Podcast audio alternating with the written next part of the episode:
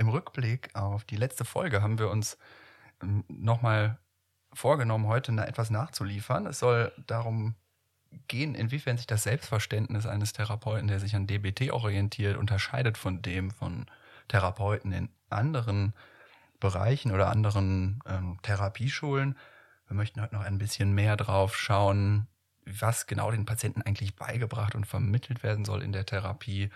Und am Ende ähm, geht es nochmal darum, wie es gelingt, in dem ja teilweise recht dynamischen und auch turbulentem Geschehen, was Patientinnen und Patienten mit einer Borderline-Störung so mit sich bringen, wie es da gelingen kann, eine Struktur reinzubekommen, ohne gleichzeitig in, sich in der Struktur zu verlieren, also eine dynamische Strukturisierung reinzukriegen, so dass die Therapie in der Reihenfolge verläuft und in der Übersichtlichkeit verläuft, sodass Patienten und Therapeuten eben gut vorwärts kommen und zusammenkommen mit ihren therapeutischen Anliegen. Das ist das Stichwort der sogenannten Stages in der DBT. Ja, was hat sich denn Linehan gefragt oder was hat sie beobachtet, dass sie es noch so wichtig fand, diese Grundannahmen, die wir in der letzten Folge am Anfang besprochen haben, einfach nochmal richtig hingeschrieben und ausgearbeitet hat? Welche Beobachtung hat sie da in ihrer Therapie, in ihren eigenen Therapien gemacht, Joachim? Genau, ähm, das hattest du ganz schön gesagt, ja. Was ist ja, ist ja auch spannend, dass sie das nochmal wirklich für nötig gehalten hat, es hinzuschreiben, ja, die Grundannahmen, über die wir die letzten Male gesprochen haben. Und da hat sie ein Muster beschrieben, ähm, was, glaube ich, ähm, ja, eine Dynamik zwischen Behandler und Patienten darstellt, die zu gewissen Problemen führen kann und die eben mit den Grundannahmen vorgebeugt, äh, vorgebeugt werden können. Ja. Wie sieht das aus? Ähm, und warum ist es so wichtig, sich die Grundannahmen wirklich irgendwie so, naja, fast habituell irgendwie zu eigen zu machen? Ähm, nun ja, es, Patienten kommen und zeigen einfach sehr starkes Leiden, ja, also verständlicherweise. Ähm, hohen Leidensdruck ähm, ist bei diesen Patienten meist vorhanden. Ähm, dann geht es auch um Suizidalität, schwerste Selbstverletzungen, ähm, ja, starken Affekt. Und das hat natürlich unbedingt Auswirkungen auf die Behandler. Ja? Mhm. Ähm, die sind dann natürlich auch nicht frei, ähm, sich davon beeinflussen zu lassen. Und so in einem ersten Schritt führt es vielleicht echt zur Betroffenheit. Ne? So, wow, okay, ähm, die ist besonders krank und führt darum dann vielleicht zu einer, ähm, zu, ja, zu dem Commitment der, Pati äh, der Therapeuten, so, okay, der helfe ich jetzt. Ja, also ich, ich bemühe mich jetzt, ähm, damit es der besser geht. Mhm. Erstmal ein ganz nachvollziehbarer Impuls. Die meisten, die im therapeutischen Bereich tätig sind, machen das ja aus einer, einer Zuneigung, aus Spaß daran, ähm, mit einer gewissen Grundempathie. Und so würde man sagen, klar, erstmal nachvollziehbar, dass man so drauf reagiert, ja. Genau richtig. Und ähm, besonders halt der, das so, so starkes Leiden ist, was gezeigt wird, verstärkt das Ganze vielleicht nochmal. Ähm, das heißt, es wird ganz stark gearbeitet von Seiten der, ähm, der Therapeuten, mhm. ähm, um der Patientin zu helfen. Jetzt ist bei einer sehr schweren Ausprägung der Erkrankungen davon auszugehen, dass das ähm, erstmal so bleibt. Ja, also es wird immer wieder, ne, natürlich über zwei Jahresperspektive jetzt im ambulanten Setting vielleicht zu einer Abnahme kommen ähm, und auch zu einer Verringerung des Leidensdrucks. Aber erstmal wird es sehr lange weiter bestehen. Das heißt aber auch im Umkehrschluss, ähm, dass die Behandler weiterhin ähm, sehr gefordert sind, ja, und an diesem Leid ja auch teilhaben, weil sie mitfühlende Wesen sind, Therapeuten ähm, ja auch ähm, ja, von Berufswegen. Ähm, und das kann natürlich über die Zeit extrem belastend sein für Behandler.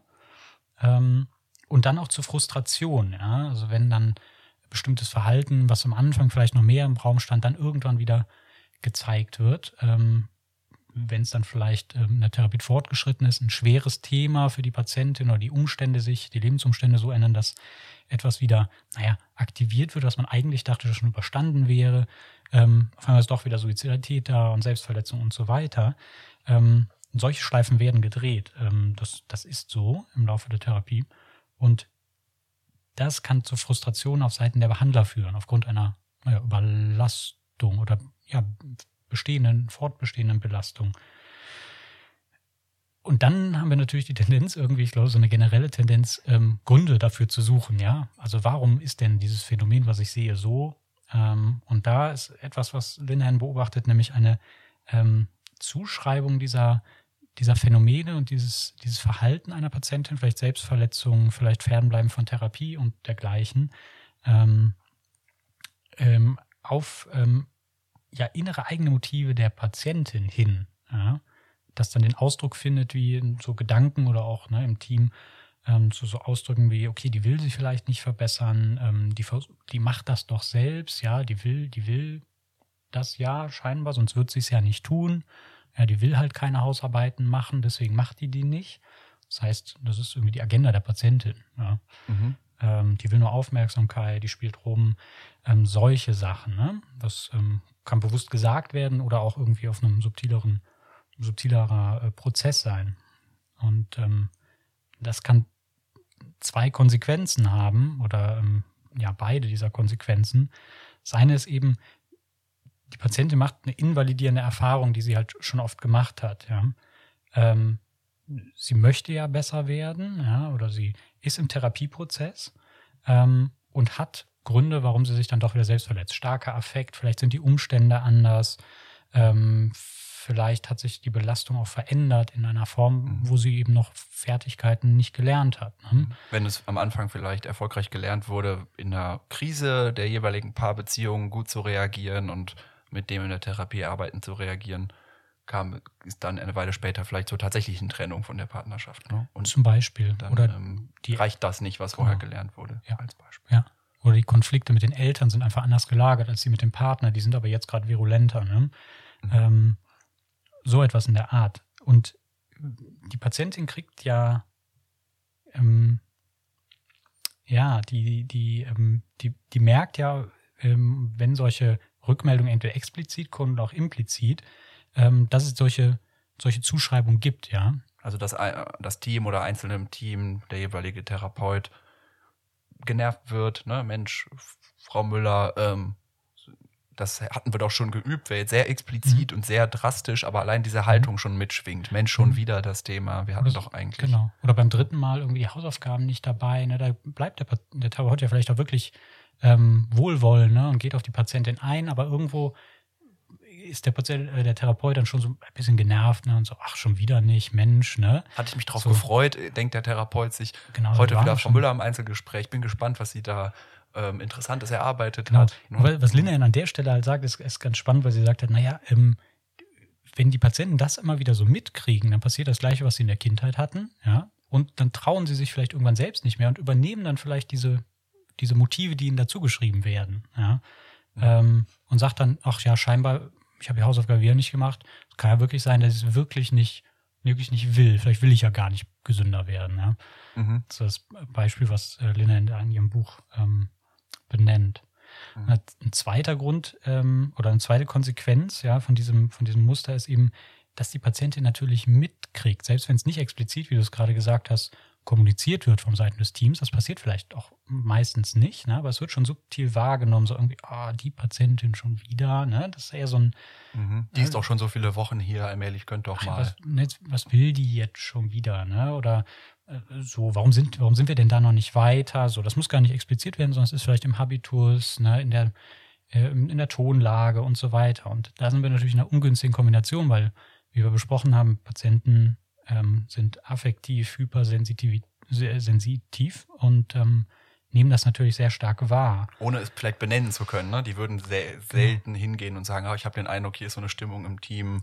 Ähm, so und so. Das mhm. würde nicht passieren, aber es wird einfach wahrgenommen. Es wird wahrgenommen und dann verarbeitet. Ja, und dann, dann ist das natürlich auch komisch für die Patienten. Wo kommt das denn jetzt her? Ne? Dieser Ärger, der vielleicht bei ihr aufkommt, ja, und der wird natürlich dann verstärkt gegenseitig, ne? Wird dann wieder ja, genervt reagiert wird auf Seiten äh, mhm. der Therapeutin. Und das sind alles Beobachtungen, die Linda Hen so in ihrem Team gemacht hat. Genau. Und ähm, gemerkt hat, hey, was passiert hier? Wir laufen immer wieder in diese Konstellationen rein, genau. dass dann irgendwann wer im Team sagt, Mensch, die Ne, fast alle wollen sich ändern, aber die Frau sowieso, die, die jetzt nicht. Ja. So naja, oder auch, dass man ganz allein ambulant halt irgendwo draußen sitzt und denkt so, ach, jetzt die, die wieder, ne, so, puh, die, ne, die hat sich jetzt schon so oft nicht verändert und ähm, mhm. ich habe mich so angestrengt, ne, das ist ja vielleicht so Prozesse, die abgehen, da kommt man halt schwer wieder raus. Patientin merkt diesen negative Affekt, der vielleicht subtil da ist, ähm, zeigt daraufhin mehr negativen Affekt ihrerseits wieder, der wiederum die Frustration auf Behandlerseite erhöht und so weiter. Und mhm. sowas ähm, ja, kann tatsächlich einfach ähm, weiter zu beidseitiger Frustration und möglicherweise zum Therapieabbruch führen. Wird dann aus dem ja. System heraus, wenn es ambulant einfach nur zwei sind oder auch in einem Team, ist das dann schwer zu lösen, stelle ich mir vor. Ne? Da brauchst du dann genau. nochmal ganz kreative Außenimpulse, wenn man einmal richtig festgefahren ist in so einer Dynamik, genau. ähm, um das nochmal aufzulösen. Genau, ja. also wenn man erstmal drin ist, ähm, und genau das ist der Grund, ja. Also wenn man das nochmal nachvollzieht, was wir gerade beschrieben haben, wenn ich dann die Grundannahmen wirklich im Kopf habe und an jeder Stelle, ähm, wenn wieder etwas passiert, ja, ein gewisses Verhalten gezeigt wird, mir klar mache, okay, könnte die Patientin sich anders ver äh, verhalten, dann würde sie es tun. Ja, das heißt, da ist immer diese, die Suche nach dem, okay. Dem fehlenden Puzzlestück, was es erklärt. Warum genau. kann die Patientin ja. das jetzt nicht lösen? Sie hat doch ja. viel lautere, also und schwierigere Konflikte mit ihrem Freund vielleicht gelöst bekommen und diese Lappalie mit den Eltern, warum hat das jetzt wieder so viele genau. Probleme gemacht? Weil das Puzzlestück fehlt. Ja, das geht nochmal tiefer, das sitzt nochmal, ist zwar nicht so laut, knallt zwar nicht so viel, da fliegen keine Sachen durch die Wohnung, aber die Konflikte sind nochmal ähm, anders. Das Puzzleteil fehlt, ne, das zu verstehen. Genau. Und dann neugierig quasi zu bleiben. Ne? Es passiert etwas, oh ja, spannend. Ähm, lass uns das mal angucken. Was haben wir da eigentlich verpasst? Was habe ich da noch nicht verstanden? Ähm, begeben wir uns auf die Suche. Mhm. Ja, das ist ja eben die Haltung, die ähm, genau die Grundannahmen versuchen zu fördern, um mhm. solche Dynamiken zu verhindern. Ja. Okay. Und das bringt uns ja auch dazu, welches Selbstverständnis hat denn ein äh, DBT-orientierter Therapeut? Ähm, anders als vielleicht in anderen Therapieschulen? Welche Haltung nimmt ein ähm, DBT-orientierter Therapeut ein? Wie, Joachim, wie würdest du das beschreiben? Wie, wie sieht sich ein, so ein Therapeut, der sich so orientiert? Ähm, ja, also ich glaube, der, der Begriff des ähm, und die Beschreibung des Coaches, ja, ähm, trifft es vielleicht eher als Therapeut, ja.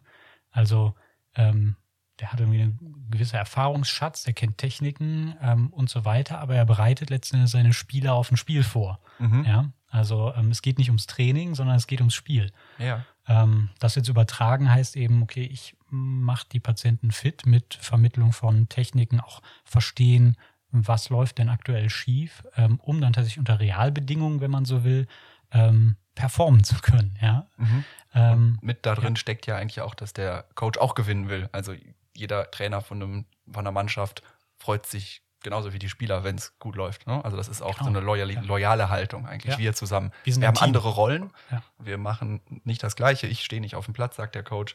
Ähm, aber der Spieler weiß auch, wenn der Therapeut mir mal eine Ansage macht, passiert das nicht aus bösem Willen. Mhm. Der hat nichts davon, mich klein zu machen. Ne? Wird der Stürmer vielleicht denken im Fußball, ähm, der will irgendeine Haltung bei mir korrigieren, die mich vom Tore abhält. So, der will aber auch, dass ich Tore schieße. Das ist jederzeit klar, dem ja. Stürmer, der eine Ansage kriegt.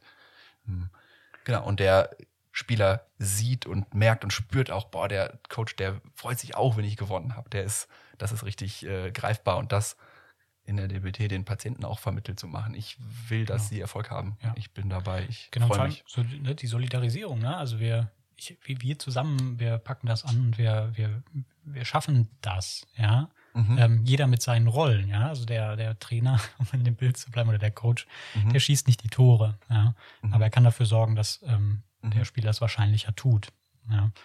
Ähm, genau, also deswegen ist ja auch so die Idee, das ist vielleicht ja auch unüblich, dass ähm, jetzt im stationären Setting zum Beispiel Patienten sehr mit einbezogen werden. Ja, die werden dann auch mal ähm, ja, ähm, mit ins Team geholt, ja, so in die Teamsitzung, dann wird dann besprochen, okay, ähm, wie sehen Sie das? Ne? Was ist aktuell noch ähm, schwer? Woran müssten wir arbeiten? Dann stellt das Team ähm, ganz klar vor, was, was ihre Vorstellung ist. Und dann guckt man, dass man da ein Agreement kriegt. Also sehr transparent. Ja, das macht es vielleicht auch nochmal mhm. ähm, aus. Also es gibt nicht irgendwelche also Geheimnisse. Ne? Also das, was die Therapeuten irgendwie hinter verschlossenen Türen tun und denken mhm. und das, was die Patienten dann mitkriegen oder so. Mhm. Ja, das ist wäre ja komisch, ja, wenn der, wenn der, wenn der Trainer irgendwie in der Kabine sitzt, irgendwelche Pläne aus, aus Baldowat und dann nicht mit den, mit den Spielern spricht. Ne? Mhm. Ähm, genau. Das ist so, so die, die Mentalität.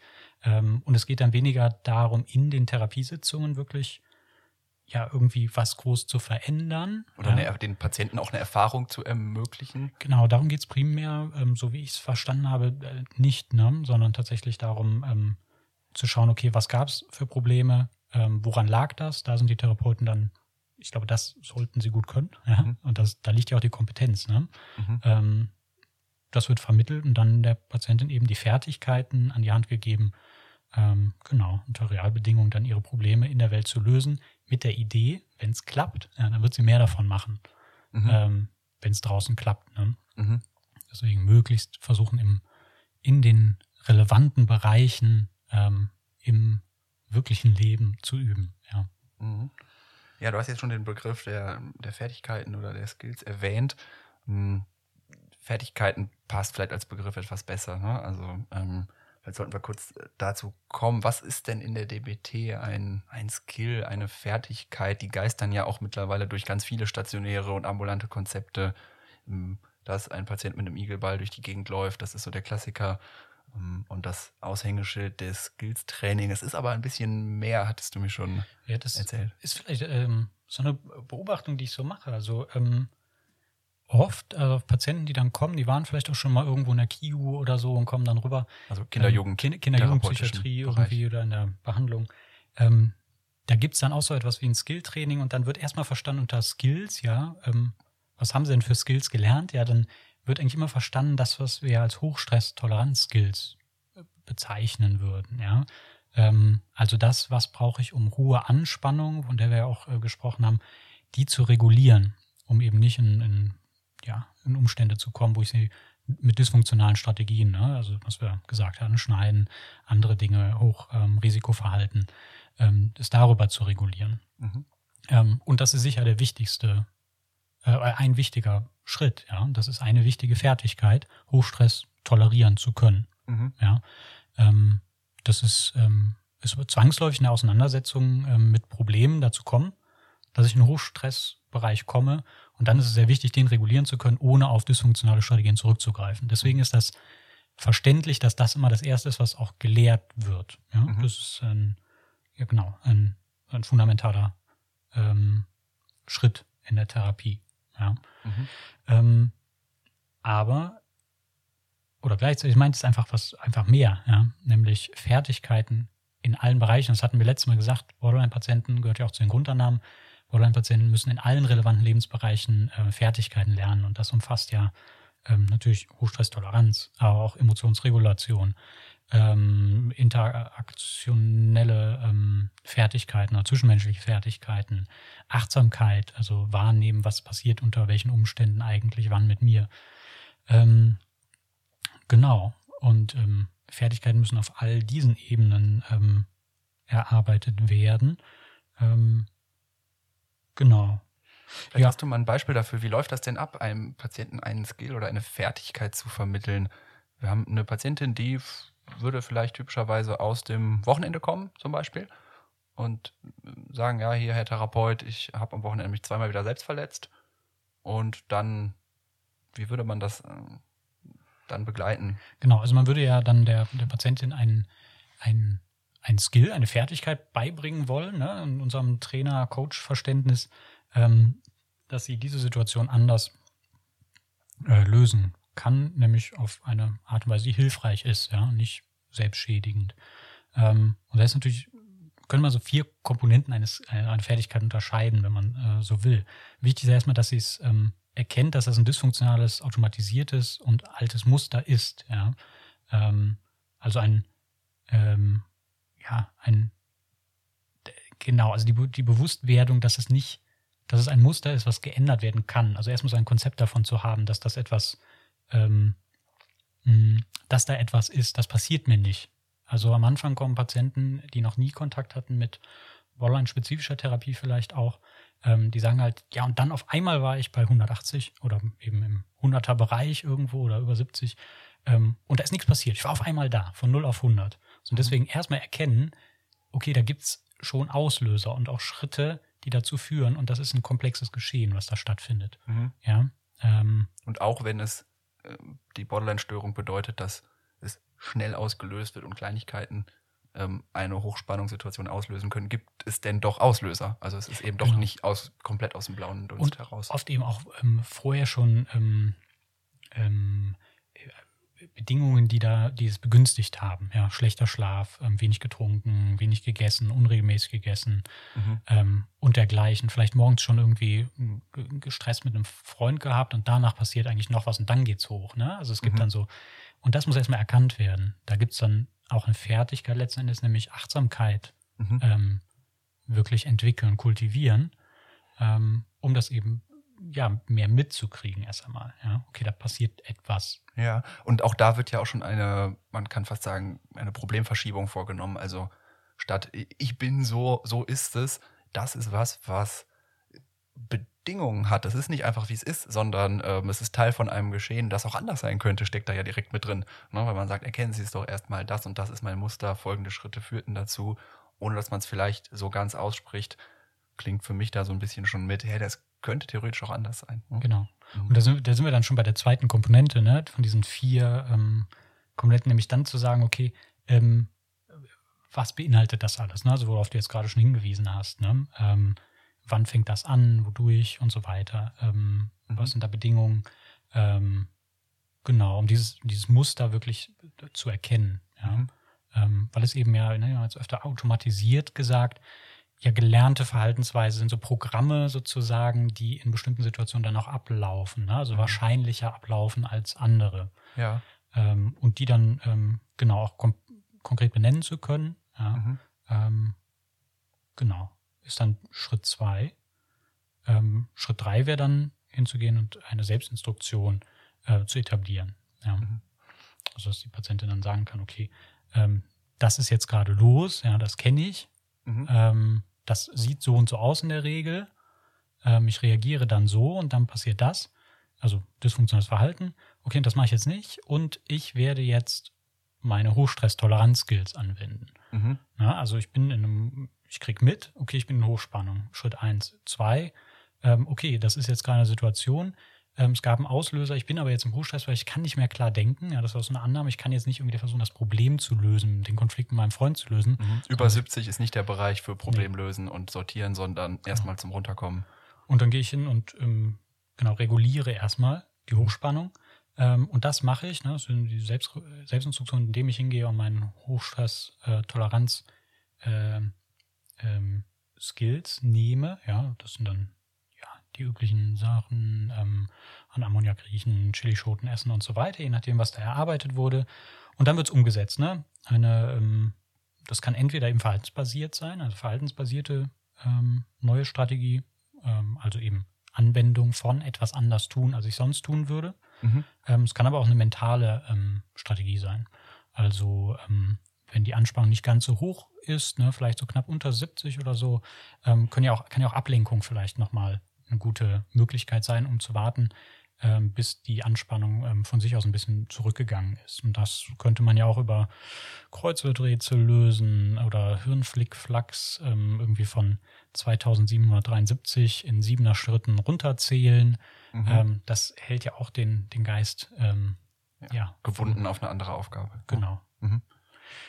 Genau. Und ähm, ja, ein anderer Skill, weil wir jetzt schon auch ein Beispiel ja genommen haben mit Hochstresstoleranz, ne, wäre ja auch ähm, so etwas wie, ähm, ja, ich, ne, ich bin in der Schule und es kommt dann irgendwann schon auch dazu, dass ich ähm, in der Klausurphase dann völlig überfordert bin, ähm, nicht weiterkomme, also mit meinem Lernprozess ähm, zu wenig vorbereitet bin, dann steigt die Panik vor den Prüfungen.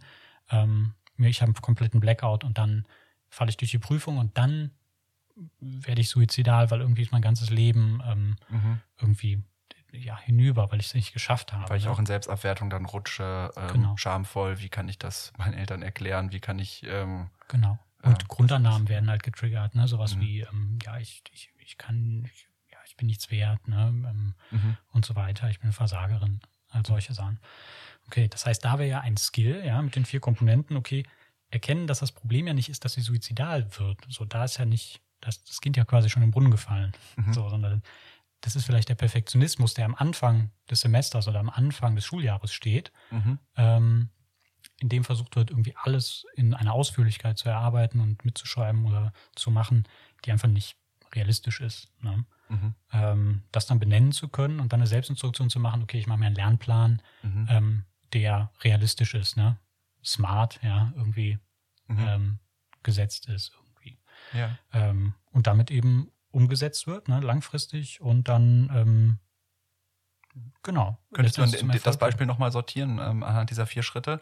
Wenn man jetzt jemand ist, ähm, Genau, erkennen wir erstmal, also das Problem ist halt nicht, dass ich ähm, ähm, ein Versager bin, Versager keine bin. Klausur hinkriege und akademisch Genau. völlige Bruchlandung hinlegen werde. sondern das dysfunktionale alte Muster ist, ich muss äh, Leistung bringen, damit ich irgendwie geliebt werde, vielleicht auch, so eine Grundannahme, mhm. ähm, die dann auch bearbeitet werden könnte. Mhm. Ähm, oder eben auf der Verhaltensebene so ein Perfektionismus, der in Aktionismus irgendwie übergeht. Ja? Mhm. Ich bereite Das- mich völlig exzessiv auf die Klausur Genau. vor. Ähm, Schlafe nicht mehr. erkennen heißt, ich sitze jetzt schon wieder hier und ähm, bin seit fünf Stunden zugange, meinen Schreibtisch aufzuräumen, ähm, Lernpläne zu erstellen und so weiter, statt Das wäre schon Schritt zwei, würde ich sagen. Erkennen ist wirklich das Gewahrwerden. Ah, Mhm. okay, hier passiert etwas. Mhm. Ja? Weil in dem Moment kriegt man es vielleicht ja gar nicht mit, dass hier jetzt quasi schon das Problem beginnt. Mhm. Ja, das Gewahrwerden, ne, das ist ja dieser Begriff aus der Achtsamkeit. Ähm, ah, okay, hier, hier, in, im Hier und Jetzt passiert etwas, was wichtig ist. Mhm. Mhm. Und dann sind wir ja dann schon im nächsten Schritt, dann zu beschreiben, okay, was tue ich hier? Mhm. Und warum ist das vielleicht äh, ein automatisiertes Muster, gelerntes Muster, was ich bisher gemacht habe, aus Gründen, aber ich musste auch vielleicht immer besonders Leistung bringen, um Anerkennung zu kriegen oder so etwas.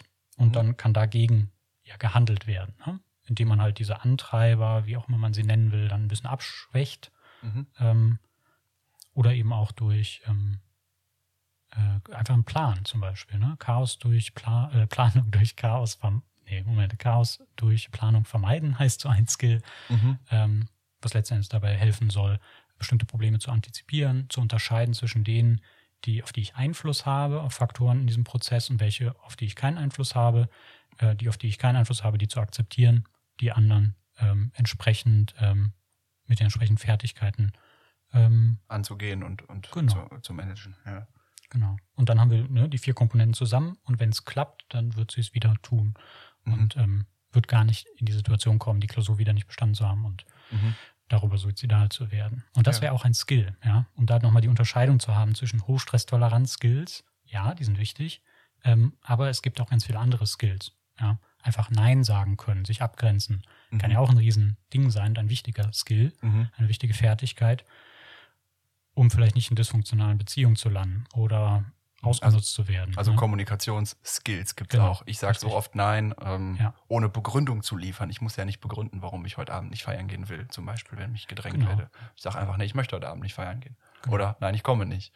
Statt Genau. zu sagen, ja, und in, sich in Begründung zu verlieren, ja, ich komme deswegen nicht und deswegen. oder gar nicht das zu begründen, ne? Mhm. Und Oder einfach sagen, mitzugehen. nee, ich, genau, oder die Patientin würde vielleicht mitgehen, obwohl sie eigentlich lieber zu Hause bleiben möchte und dort wieder in riskantes äh, Drogen- oder Sexualverhalten abzurutschen. Ne? Dass sie das vorher sagt, nee, mein Skill ist jetzt nicht auf diese Party zu gehen, das passt, tut mir gerade nicht gut, die Szene, Ja. die sich da trifft. Und dann Ja. einfach sagen, nein, ich komme nicht mit, wenn ich eingeladen werde. Genau. Und das durchzuziehen. Wäre ein Skill. Genau. Genau. Also Skills letzten Endes einfache Verhaltensweisen, die auch jeder hat. Also Patienten haben da auch schon ein gewisses Repertoire, ähm, Mhm. nutzen vielleicht das Falsche für die falschen Situationen oder so. Das muss auch aufgebaut werden, ne? eins von beiden. Mhm. Ähm, ich glaube, das ist bei allen Störungen auch vergleichbar. Ne? Ähm, Mhm. glaube ich, also in irgendwelchen Bereichen gibt es irgendwelche Kompetenzdefizite, die Mhm. aufgebaut werden müssen und andere vielleicht reduziert werden. Ne? Ja. In dem Fall weniger Selbstverletzung, mehr Mhm. ähm, selbstversorgliches Verhalten. Ja. Also, Man kann natürlich auch Fertigkeiten übertragen, wenn ein Patient eigentlich ein ganz gewiefter Verhandler ist im, im Beruf, ne, aber zu Hause das noch nicht hinbekommt, kann man ja auch überlegen, hey, wie würden sie das denn in einem, ihrem, einem ihrer Mitarbeiter kommunizieren, ne? dass sie sagen, jetzt eine schwierige Entscheidung ansteht. Und plötzlich haben die Ideen, na ja, klar, würde ich dies so und so begründen und so einführen und ja, stimmt, das könnte ich auch ähm, meiner Frau mal gegenüber so versuchen, ne? so eine schwierige Entscheidung anzukündigen und das damit Erfahrung zu sammeln, statt einfach diesem Gespräch aus dem Weg zu gehen oder Ja. impulsiv rumzubrüllen irgendwann, ne? weil sie das ähm, diese Interaktion nicht, nicht hinkriegen in ihrem Sinne. Ne? Ja. So kann man sich auch bei Skills bedienen, links und rechts, wo die Patienten noch vielleicht gar nicht drauf aufmerksam geworden sind, dass das verwandte Fähigkeiten ist sind. vielleicht auch, also muss man vielleicht dazu sagen, ne? also DBT ist ja, also was diese Ausrichtung, Konzept anbelangt, irgendwas Neues.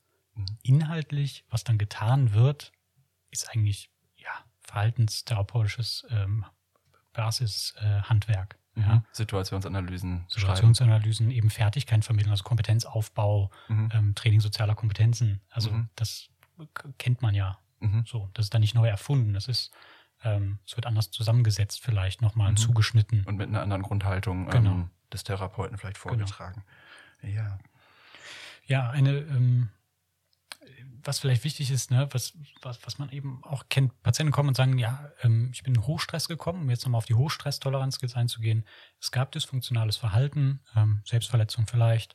Ähm, und Patientin sagt, ja, äh, Skills funktionieren nicht. So, das Mhm. ist was, was häufig passiert. Ähm, das, das, das hilft nicht. So, und dann äh, tut man sich, glaube ich, als Therapeuten gefallen damit, da nicht mitzugehen im Sinne von, ach Mist, jetzt hat die da irgendwie schon ausprobiert, es scheint nicht geklappt, jetzt muss ich kreativ werden Mhm. und mir noch was Spannendes einfallen lassen, was dann wirklich bei der hilft.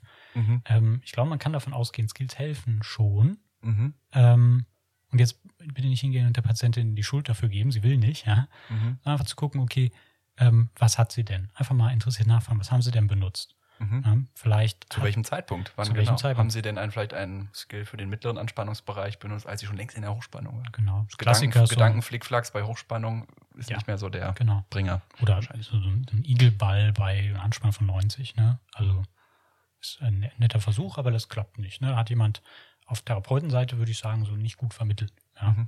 Ähm, das kann man der Patientin dann auch so sagen und sagen, okay, wir gucken uns das mal an.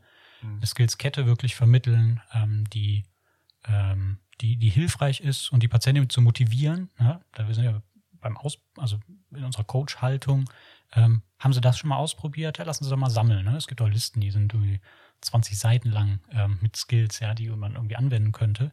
Suchen Mhm. Sie sich drei, vier für den Hochstress-Toleranzbereich, probieren Sie die aus und probieren Sie die auch nicht in Anspannung mal. Mhm. Einfach, dass man das schon mal ausprobiert hat. Vier Stück Chilischote, Ammoniak, ähm, kalt duschen oder äh, Kopf in, in Waschbecken mit kaltem Wasser stecken.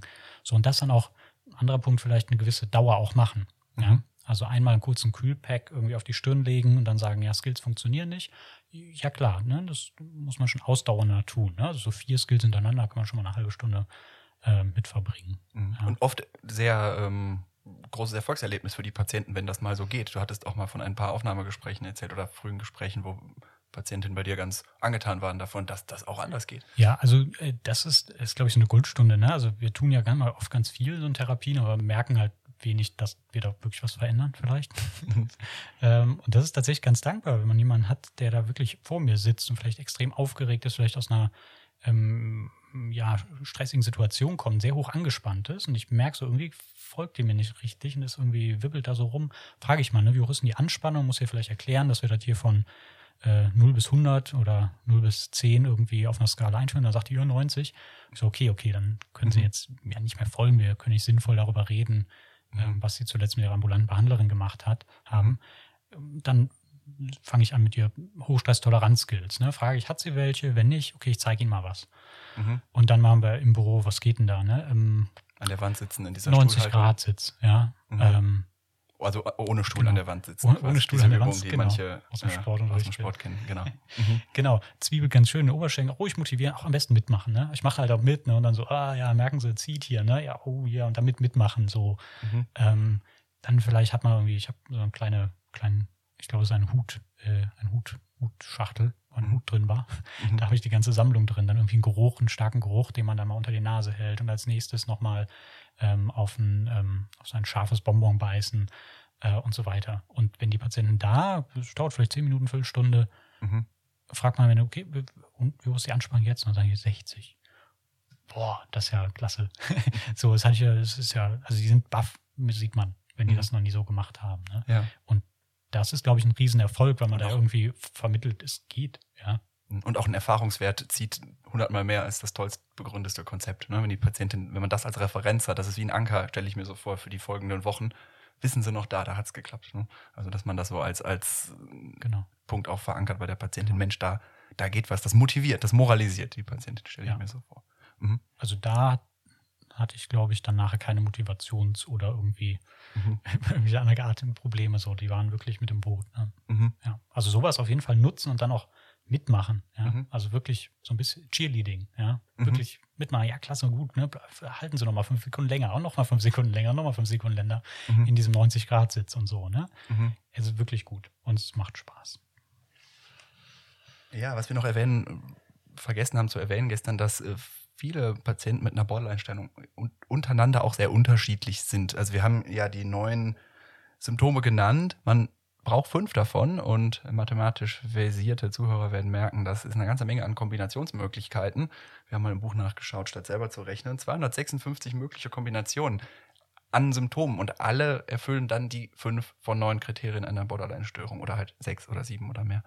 Ähm, das heißt, Patienten sind untereinander nochmal ziemlich unterschiedlich und ähm, ja, man sieht gewisse Typen vielleicht eher im stationären Setting, andere eher im ambulanten Setting. könnte man vermuten, ne?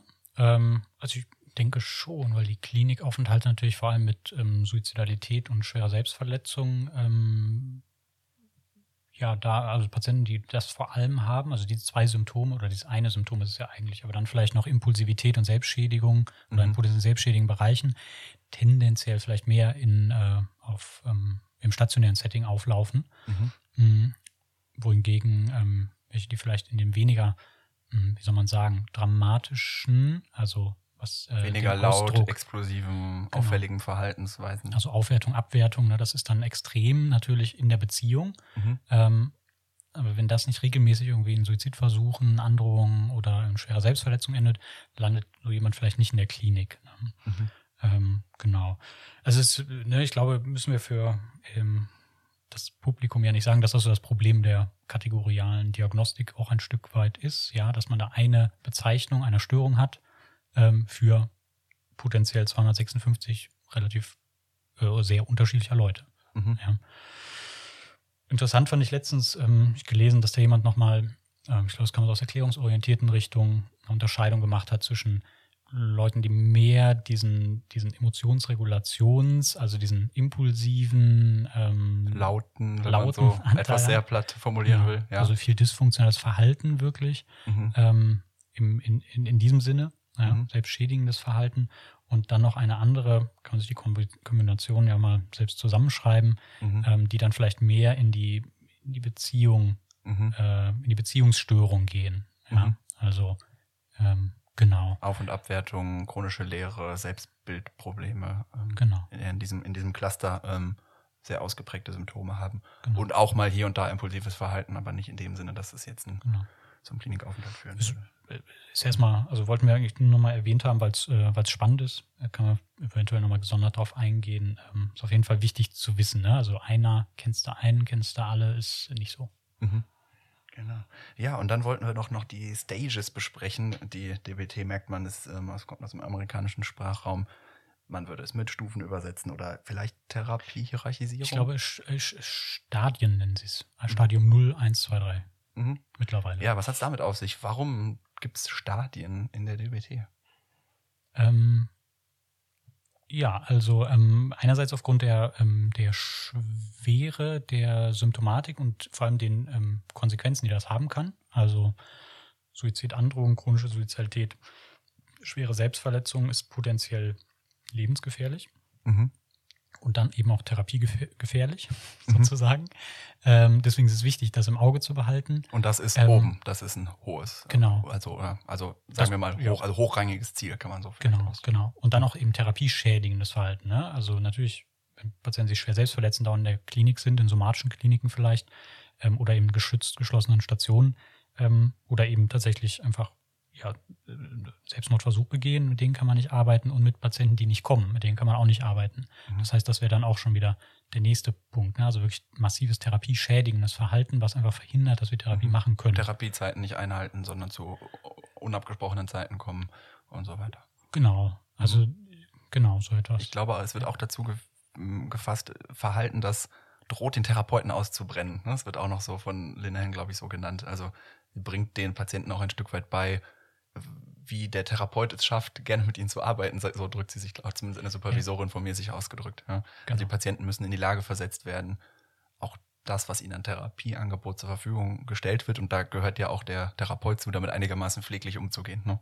Und das, ähm, ja, was würde man da vielleicht drunter, ähm, drunter fallen? Ähm, ja, also dass mit, nicht mit starken Abwertungen gearbeitet wird, keine Erpressungsversuche und derweisen, dass das eben auch relativ hochrangig geführt wird. Genau. Hm. Also da sind wir, da sind wir eben auch nochmal eigentlich nur zurück bei der Haltung sozusagen. Ne? Also ich, ich bin ein Modell für die Patientin, eben auch in dem Sinne, dass ähm, also wenn sich eine Patientin bei mir, die kommt rein und will sich auf den Boden setzen, so, ne, dann sage ich ja gut, dann soll die das machen, ne, wenn sie nicht am Stuhl sitzen will. So, mhm. da habe ich erstmal das, das überschreitet keine meiner Grenzen so, wenn sie anfängt, irgendwie mein Mobiliar auseinanderzunehmen, so oder ähm, vielleicht auch einfach nicht rechtzeitig kommt zu den, ähm, zu den abgesprochenen Zeiten, Hausaufgaben nicht macht oder so, mhm. oder eben mich auch irgendwie persönlich irgendwie angreift auf eine Art und Weise, dann bin ich ja auch dafür, ähm, oder dann habe ich eine Rollen- oder Vorbildfunktion, dann auch für meine Grenzen zu sorgen. Ne? Mhm. Also ich vermittel ihr oder ihm das ja, ähm, wie er seine Grenzen gut wahren kann und dann tue ich gut daran, das eben auch selbst zu tun als Therapeut. Mhm. Ähm, und damit schütze ich mich selbst und dafür ist jeder Therapeut selbst verantwortlich. Und die Patientin lernt vielleicht noch was mhm. dabei, mhm. weil sie sieht, okay, es geht auch anders. Ja, ich es, es kann Kritik geäußert werden, ohne, also sie muss nicht komplett verschwiegen werden, sie muss auch nicht ausarten, sondern sie kann ähm, geäußert werden und die Beziehung geht weiter. Hey, Oder wenn jemand, wenn jemand übergriffig ist, ja, also wenn die Patientin mir gegenüber ähm, übergriffig ist, ne, mit mir auf eine Art und Weise redet, die mir vielleicht nicht, nicht nicht, nicht gefällt, ne, weil sie irgendwie abwertend ist. Und sage ich, wissen Sie was, ich arbeite wirklich gerne mit Ihnen zusammen, ich möchte Ihnen helfen. Ähm, ich glaube, ähm, wir können auch viel machen hier. Ähm, ich würde Sie aber bitten, dass wir das auf eine Art und Weise tun, ähm, ja, wo wir uns beide gut fühlen. Und wenn Sie so mit mir reden, dann fühle ich mich nicht gut. Mhm. Ähm, ist das in Ordnung, ja? So. Mhm. Damit habe ich ganz klar meine Grenze gewahrt. Aber auf der anderen Seite irgendwie auch Versteh, verstehbar, ne? was, was genau, dein Bedürfnis ist. Genau, mitfühlend letzten Endes auch, ne? weil ich will ihr ja helfen. Ja? Also mhm. ich lasse mich davon nicht verschrecken. Mhm. Und dann geht's, äh, geht's weiter, genau. Mhm. Ja, es gibt aber vor diesen, dieses, also die, diese Stadien beginnen eigentlich damit, dass sich die Patienten erstmal für Therapie entscheiden müssen. Und man könnte ja denken, hey, die kommen in die Klinik und damit ist die Sache doch klar. Klinik ist eine Therapieeinrichtung, sie haben sich für Therapie entschieden, los geht's. Mhm. So ist es in der DBT nicht gedacht und so läuft es nicht ab. Ja, ist mir gerade nur aufgefallen, das ist echt ganz cool. Dass, ähm, es gibt drei Stages, könnte man sagen, eins, zwei und drei, ja, aber vorher gibt es noch Stage null. Mhm.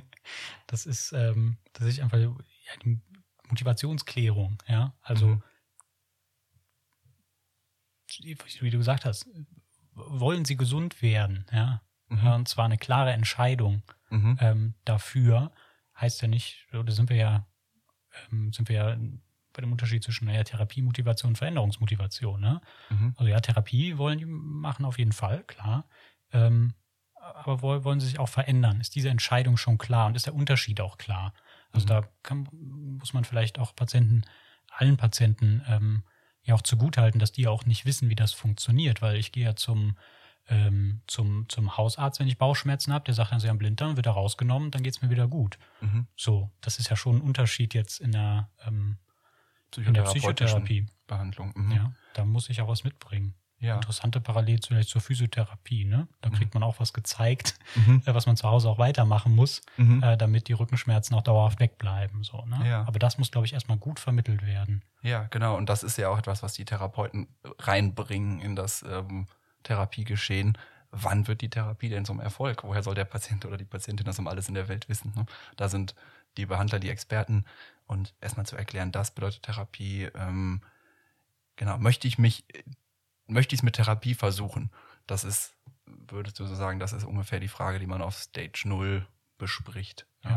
Eben auch einen Therapievertrag irgendwie vereinbart, ne? Non-Suizidvertrag. Also der ist, weil der Therapievertrag selbst ist sehr ausgefasst, ne? Den gibt es auch in den mhm. entsprechenden Büchern hier ähm, zur Borderline-Störung auch hinten mit drin, mhm. ähm, wo unter anderem eben auch geklärt wird, okay, für den Zeit der Therapie, ähm, wenn es stationär ist, dann auch für die Zeit danach, sichert die Patientin zu und unterschreibt auch, dass sie da keinen Versuch äh, unternimmt, sich umzubringen zum Beispiel. Das heißt mhm. nicht, dass sie keine Suizidgedanken haben darf, mhm. ähm, aber die Tür ist zu, ja, die muss mhm. zu sein. Ähm, mhm.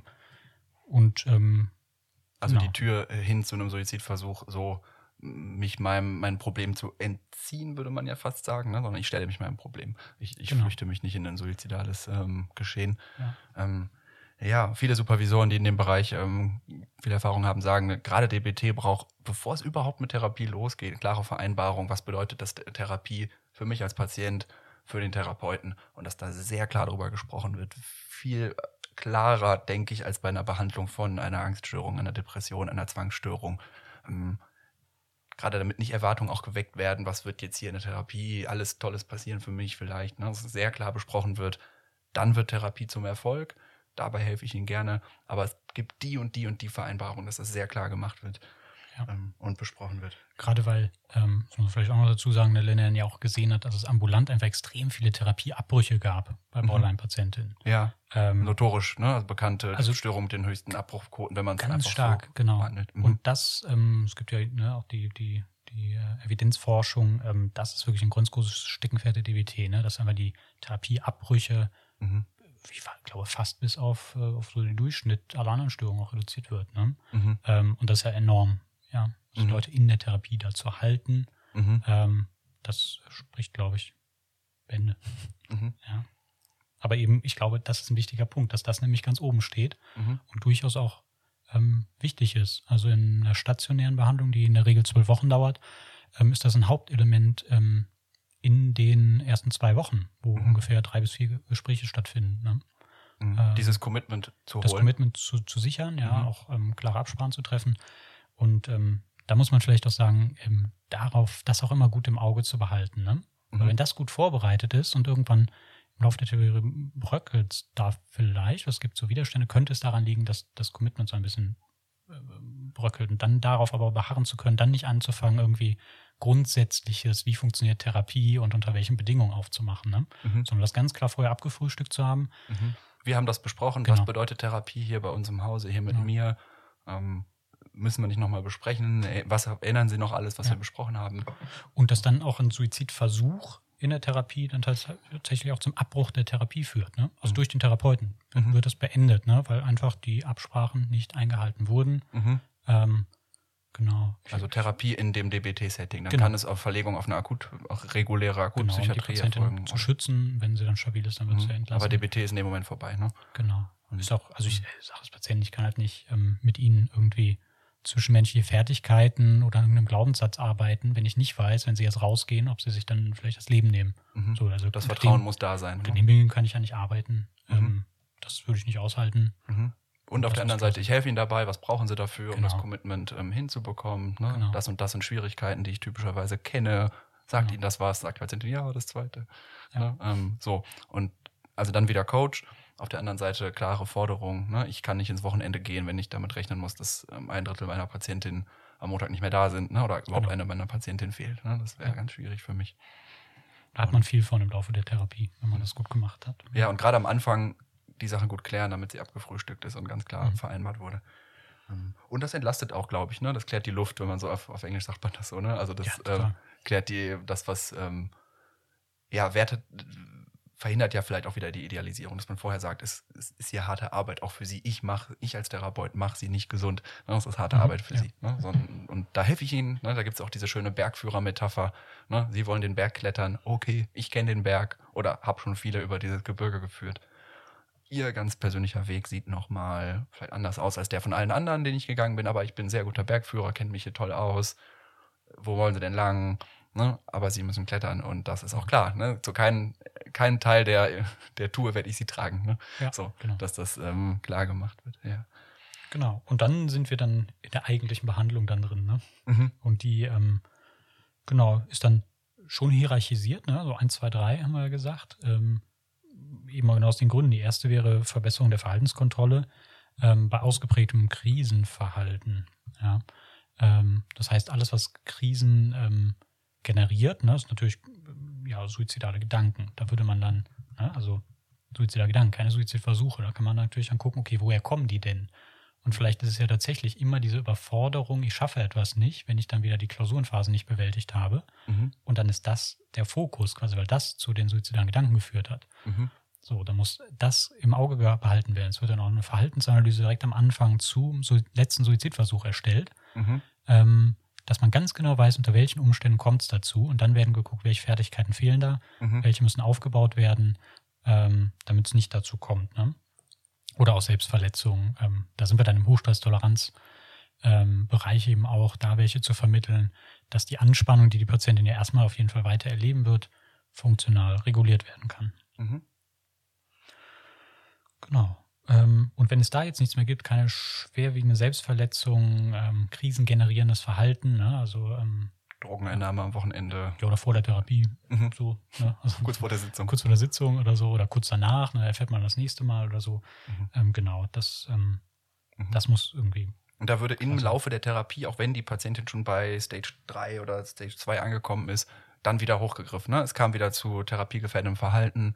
Jetzt reden wir nur noch darüber. Ich bringe Ihnen gerne Genau. bei, wie Sie das abstellen. Also Ziel ist auch schnell auf die äh, niedrigeren Stages zu kommen. Ne? Genau. Also, also, Also wir- schnell von der genau. 0, 1, 2 weg, um zu ähm, den nächsten zu Genau, kommen. wir, wir können die zwei ja mal nennen. Ne? Die nächste ist nämlich, ähm, wird unterteilt in äh, die Behandlung von schwerwiegenden äh, Komorbiditäten, PTBS, häufig Depression. PTBS tatsächlich, ne? also die Mhm. Albträume und die äh, Intrusionen und so weiter, Mhm. die führen natürlich auch zu Hochstre äh, Hochspannung, so. Mhm. Ähm, aber damit fange ich nicht an, weil ich ja erstmal diese Hochspannung aushalten muss, ähm, bevor ich in die Traumakonfrontation gehe. Ne? Mhm. Das heißt, erstmal gucken, dass die Patientin überlebt und dann auch so eine Traumatherapie überhaupt überleben wird, könnte Mhm. man sagen. Und so würdest du es den Patientinnen auch erklären, ne? Sie sagen, ich bin Genau. doch, hab doch immer nur Hochspannung wegen meinen ständigen Albträumen und Intrusionen. Da steckt natürlich auch eine Motivation für die Patientin hinter. Ne? Die will ja, dass die Albträume weggehen oder die Mhm. Will die Beziehung und so zu ihrem Freund unbedingt klären. Das ist dann eher vielleicht auf einer noch niedrigeren. Genau. Das wäre dann vielleicht ne, schon, schon Stadium 3, eine Gestaltung eines sinnerfüllten Lebens. Ich will halt eine gute Mutter sein, ähm, Mhm. Job haben, ähm, mich abgrenzen können und so weiter. Mhm. Ähm, und dann irgendwie etwas tun, was ich gerne tue und Beziehungen führen, die ich gerne habe. Mhm. Ja, Das genau. motiviert. Ne? Die Patientinnen sind nicht so motiviert, vielleicht die Skills dann zu lernen oder. Genau, weil das ist ja erstmal mühsam und auch ändert ja auch erstmal nichts, weil die Anspannungszustände werde ich ja erstmal weiter beibehalten. Mhm. Und Hochstresstoleranz-Skills helfen leider auch nicht so schnell und so gut, sagen viele, wie jetzt erstmal irgendwie der Schnitt mit der Klinge ähm, Mhm. ins Fleisch. Ähm, deswegen ist das mühsam, aber wenn man das so klar macht, ne, also ich Ich das will, ich will da auch mit so. Ihnen hin. Ne? Ja, genau, Also- ist genau so. Und aus den, den Gründen machen wir jetzt aber erst das, weil sie müssen leben, sie müssen, Mhm. ähm, dürfen, ne, wenn sie nicht kommen, können wir nicht arbeiten, wenn sie high sind, können wir, können wir nicht arbeiten. Ne? Und dann wird das auch nichts mit der guten Mutter sein und so weiter. Mhm. Ähm, genau.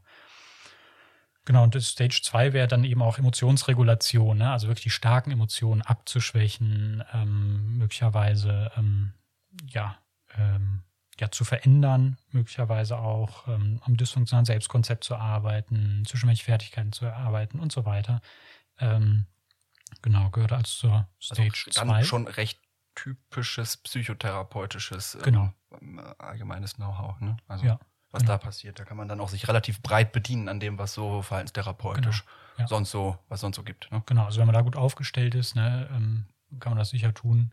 Sonst ist in diesem Skills-Manual, was es gibt, auch nochmal ganz gut aufgearbeitet zu den einzelnen Problembereichen. Mhm. Und aus denen kann man sich ganz gut, ähm, ganz gut bedienen. Du hattest am Anfang gesagt, ähm, das ist eine Struktur, eine dynamische Strukturierung. Ne? Mhm. Ich glaube, das ist klar geworden. Es gibt eine klare Hierarchisierung und eine klare ähm, Struktur. Mhm. Ja, aber es wird dann jede Stunde selbst geguckt, okay, gibt es aktuell jetzt irgendetwas, was den Prozess stört, ja, Mhm. ähm, auf einer höheren Ebene, was irgendwie bedingt, dass wir jetzt erstmal wieder eine Stufe hochgehen und jetzt nicht äh, an dem weiterarbeiten, äh, Mhm. was eigentlich geplant war. Also insofern ist es extrem dynamisch, orientiert Mhm. sich aber an einer klaren Struktur. Hat auch wieder sowas ähm, wirklich typisch verhaltenstherapeutisches, wenn Sie über diese Sache reden wollen, zum Beispiel die Beziehung zu Ihrem Freund oder Ihre Albträume ähm, bearbeiten wollen, müssen Sie erst lernen, Selbstverletzung abzustellen und nur dann werden wir über diese anderen Dinge reden und das ist auch ganz klar. Und dadurch, dass der Therapeut diese Haltung verteidigt und dann nicht vielleicht mal sagt, ja, dann reden wir doch heute mal über Ihren Freund, ne, weil war ja auch schlimm, was der Ihnen da bei WhatsApp geschrieben hat. Nein, nein, ähm, will ich auch drüber reden, gerne nächste Woche jetzt darüber. Das ist Kontingenzmanagement, würde man das verhaltenstherapeutisch auch nennen. Ne? Ja. Ja. Und so finde ich auch sehr bemerkenswert und etwas, was sich in der DBT vielleicht auch für an, die Therapie anderer Störungsbilder lernen lässt. Es wird kontinuierlich den Patienten beigebracht, überhaupt, wie man Therapie gut macht. Mhm. Also das läuft direkt so mit auf einer zweiten Ebene. Ne? Es gibt die Therapie an sich, ähm, soziales Kompetenztraining, Hochspannungsmanagement und, und, und. Und auf der anderen Seite, ähm, wie nutze ich die Therapie bestmöglich?